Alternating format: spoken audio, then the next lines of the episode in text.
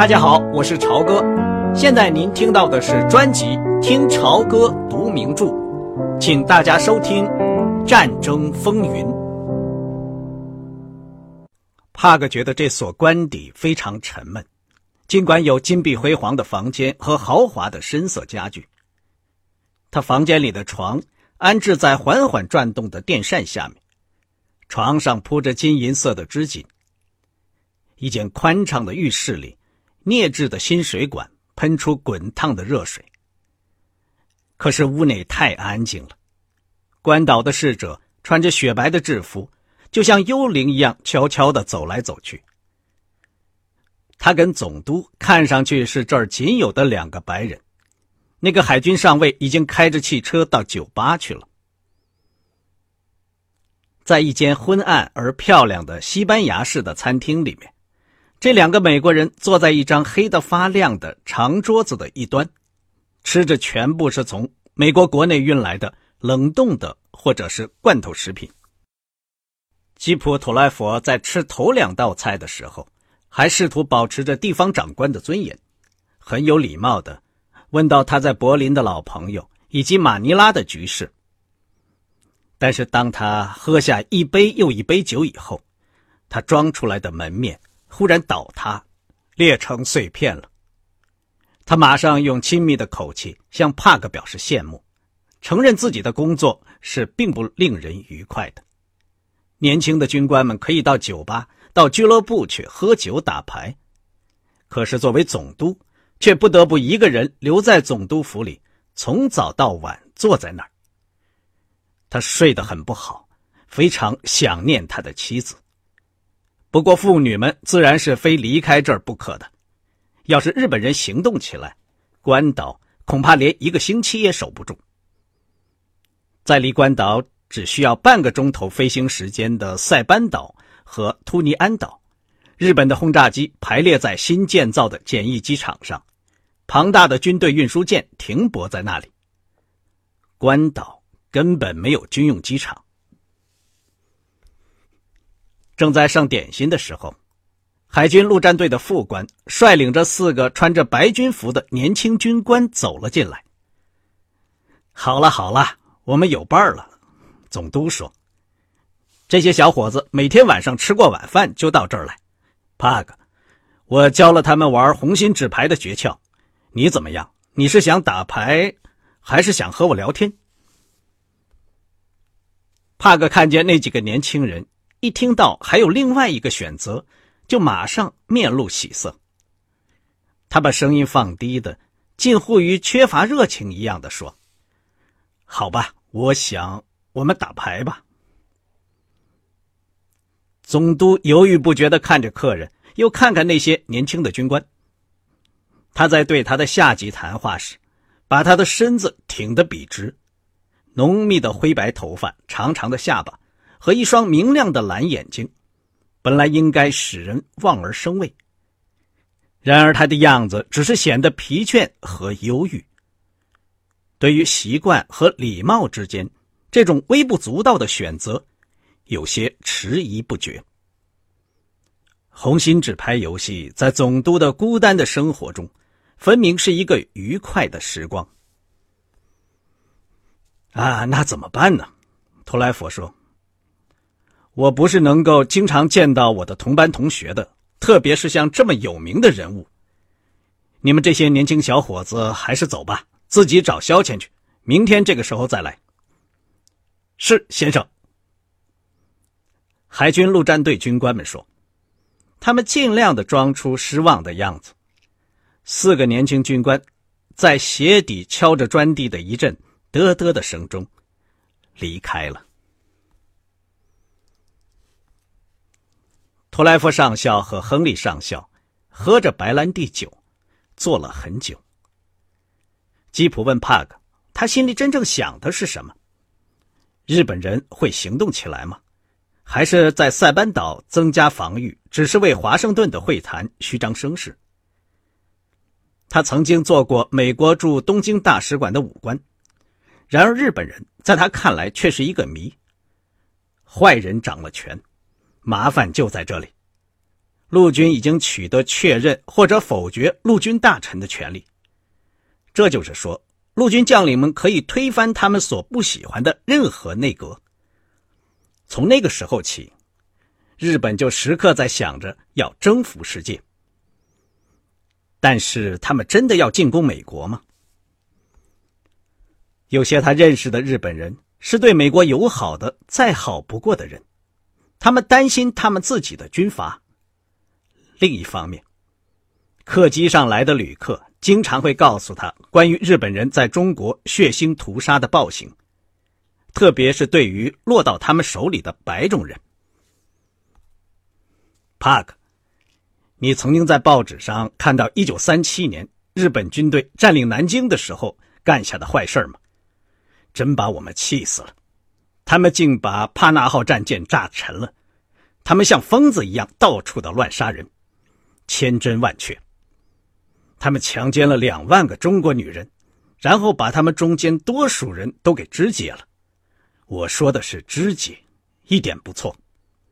女人的大腿、脑袋和乳房，老天爷可以作证，都被乱扔在大街上，这是事实。帕克。他们还把中国人成百的绑在一起，用机关枪把他们扫射死。他们在大街上追赶小孩子们，把他们当小兔子一样的枪杀掉。几天之内，他们大概屠杀了有二十万平民。所有这一切都登载在正式的报道里。帕克，事情的确发生了。我幸而有机会查证了一下事实，是我个人对这件事感兴趣。你可以这么说。现在呢？我就坐在这儿。他把第四杯或者第五杯白兰地倒进闪闪发亮的圆形的杯子里，对他的老同学翻着白眼现在我就坐在这儿，没有飞机，没有军舰，没有地面部队，只有少数水手和少数几个海军陆战队。海军当局本来应该叫我撤退的，可是不成，政客们是绝不会赞成的。就是那帮政客。他们甚至不肯投票通过一笔拨款来加强这个岛的防御。那么，我们只有坐在这儿等着日本人来了。美国军舰是不可能及时开到这儿来援救我们的。帕克，你还记得在我们毕业的时候，勒基巴格是怎么说我的吗？今天，吉普托莱夫班上的同学谁都愿意取得他的地位。三十年后的今天，尤其如此。你觉得好笑是不是？这是不是从古到今最大的笑话？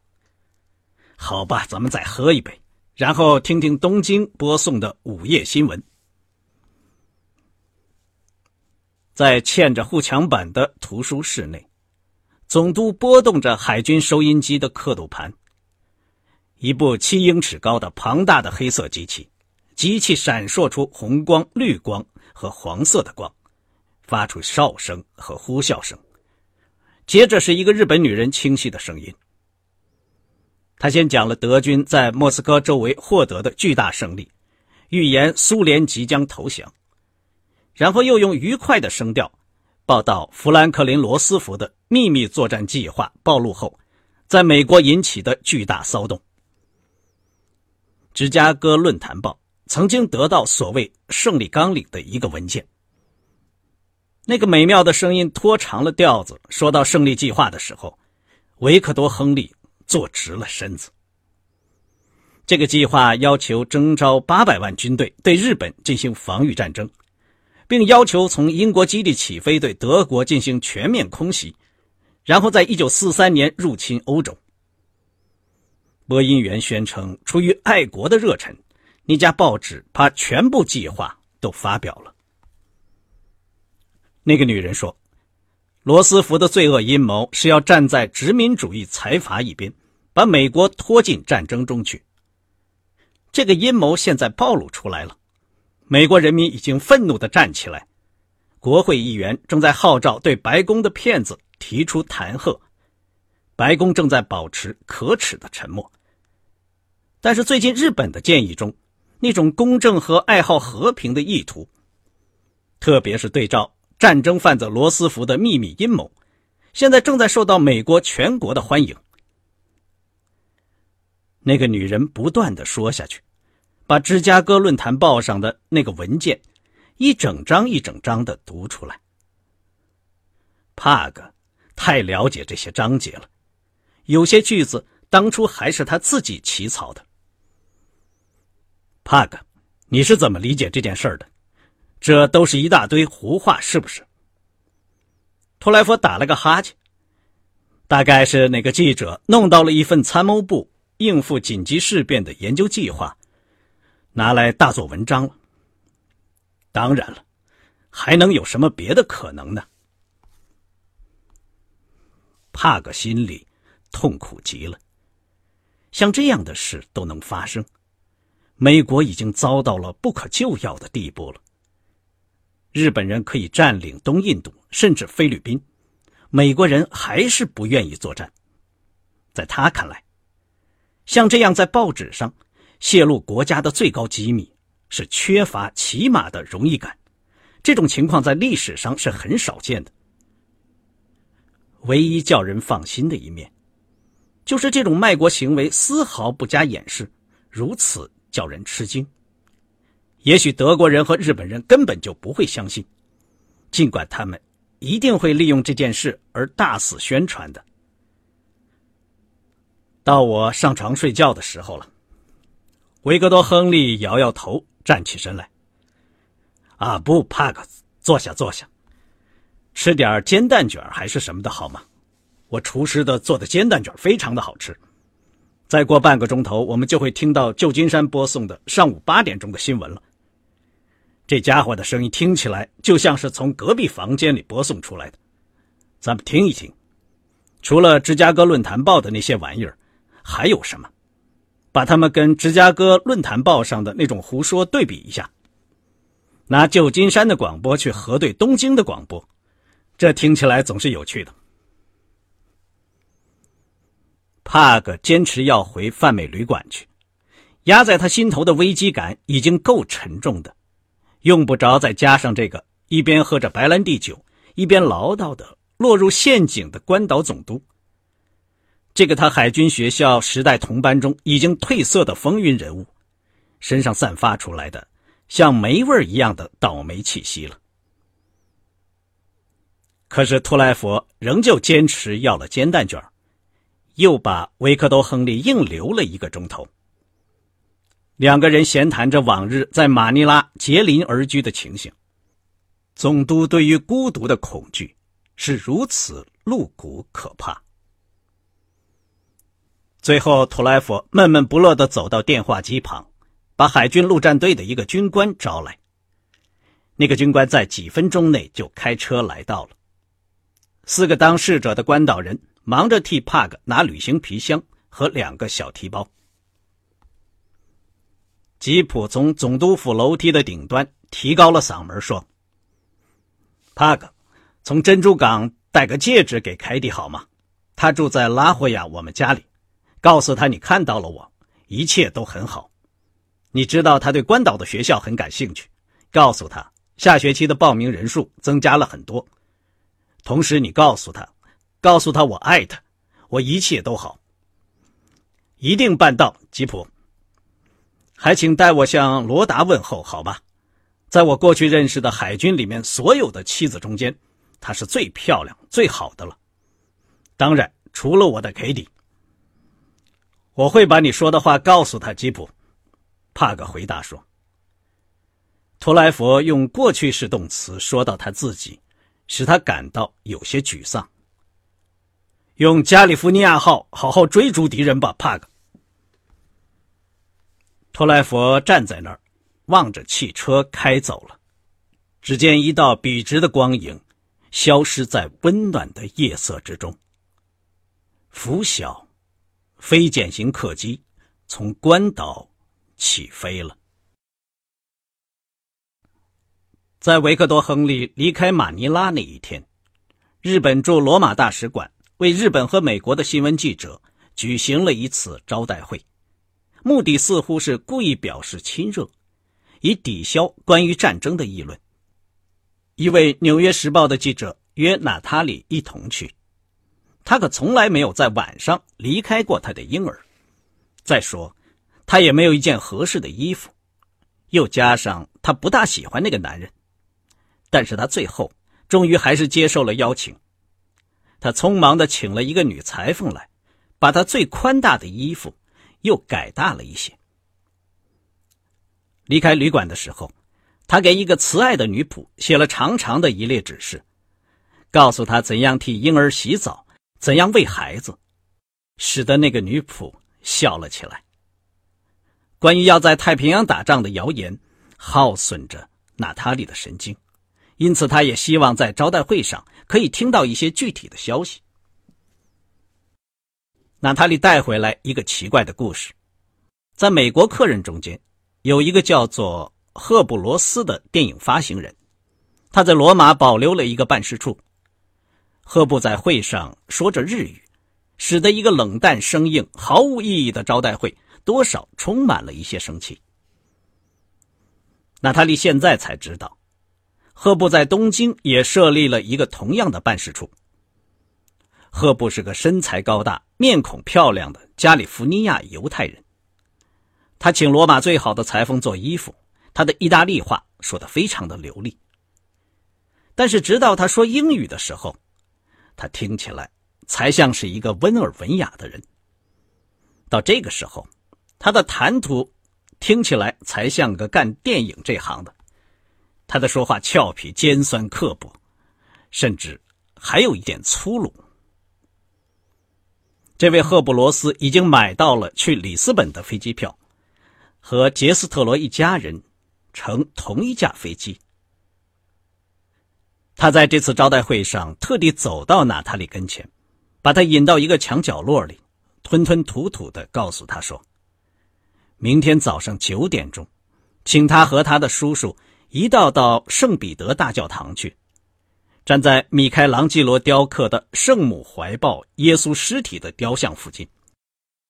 赫布说，他可以给他们找到一个机会，尽快离开意大利，经过巴勒斯坦逃走。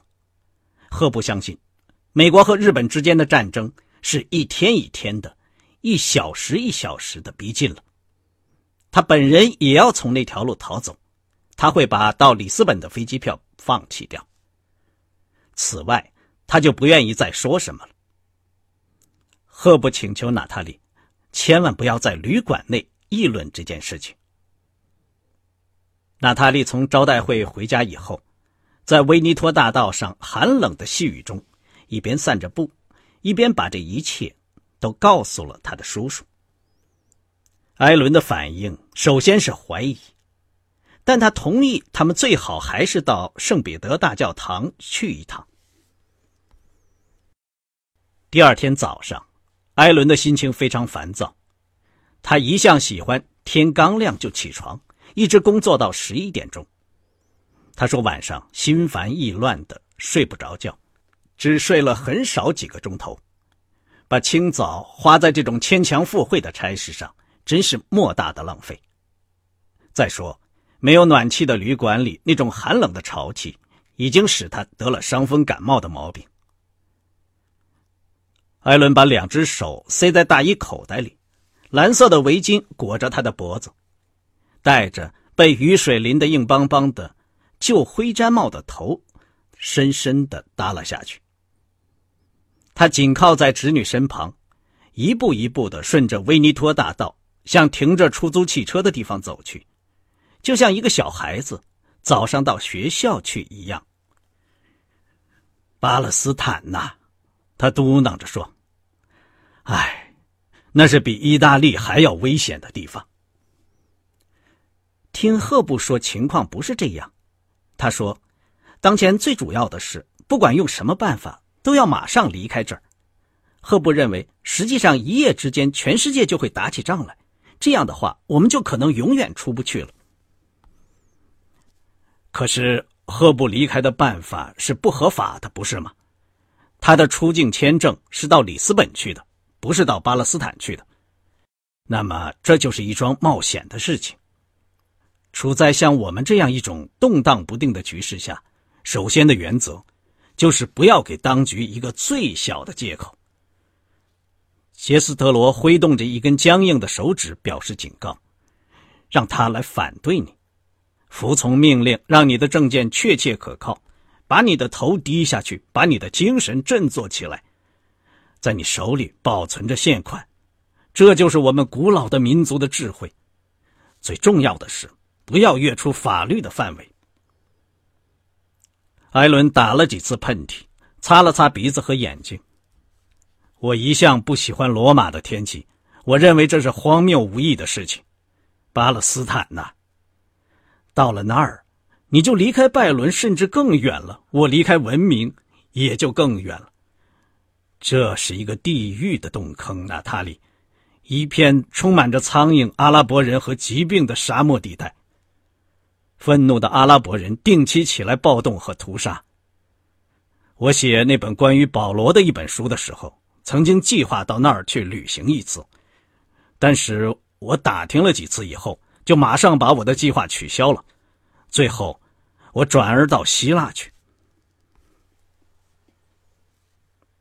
人们在出租汽车站排着长队，但是出租汽车却很少。他们在九点钟以后。才坐车到达了圣彼得大教堂。他们从太阳底下匆匆的走进大教堂的时候，温度降低了好几度。杰斯特罗打了几个喷嚏，把围巾往脖子上围得更紧些，并且把衣领也翻上去。圣彼得大教堂静悄悄的，简直是空空荡荡，而且非常阴暗。到处都有戴着黑色披巾的女人，在摇曳不定的惨白色的烛光下坐着祈祷。成群的小学生跟在教堂执事的后面，游客们倾听着向导的讲解。但是这一切都消失在浩渺无边的庄严里面了。这是意大利大教堂中我最不喜欢的一个，杰斯特罗说。它是文艺复兴时期为了征服和麻醉而建造起来的。啊，圣母怀抱耶稣尸体的雕像在哪儿呢？那倒是很可爱的。他们走到了雕像跟前，一个德国女向导站在雕像旁边，认真的在向十多个拿着照相机的条顿人讲解着。他讲解的时候，大多数条顿人都在看导游手册，而没有去看雕像。好像是要核对这个女向导是不是讲的正确。毕竟这是多么美丽的一件艺术品呐，娜塔莉。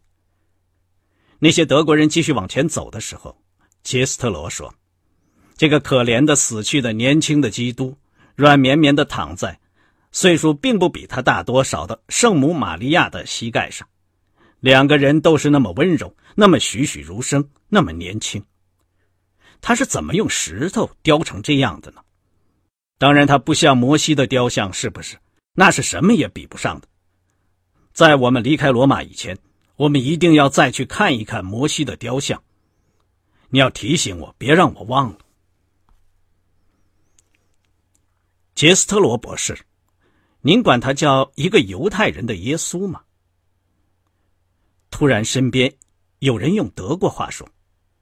说话的人中等身材，三十岁左右，长得有点胖，在一件红色运动衫外面，罩着一身旧花呢的短外衣。挂在脖子上的一具徕卡照相机晃来晃去。他刚才是跟那群人和向导在一起，但他故意落在后面。他把夹在胳膊下面的一本书拿出来，那是一本英国旧版的《一个犹太人的耶稣》。外面的封面已经磨损了。他笑嘻嘻的把书背面作者的照片指给杰斯特罗看。刚才您听到的是《听潮歌读名著：战争风云》，谢谢您的收听，我们下次节目再见。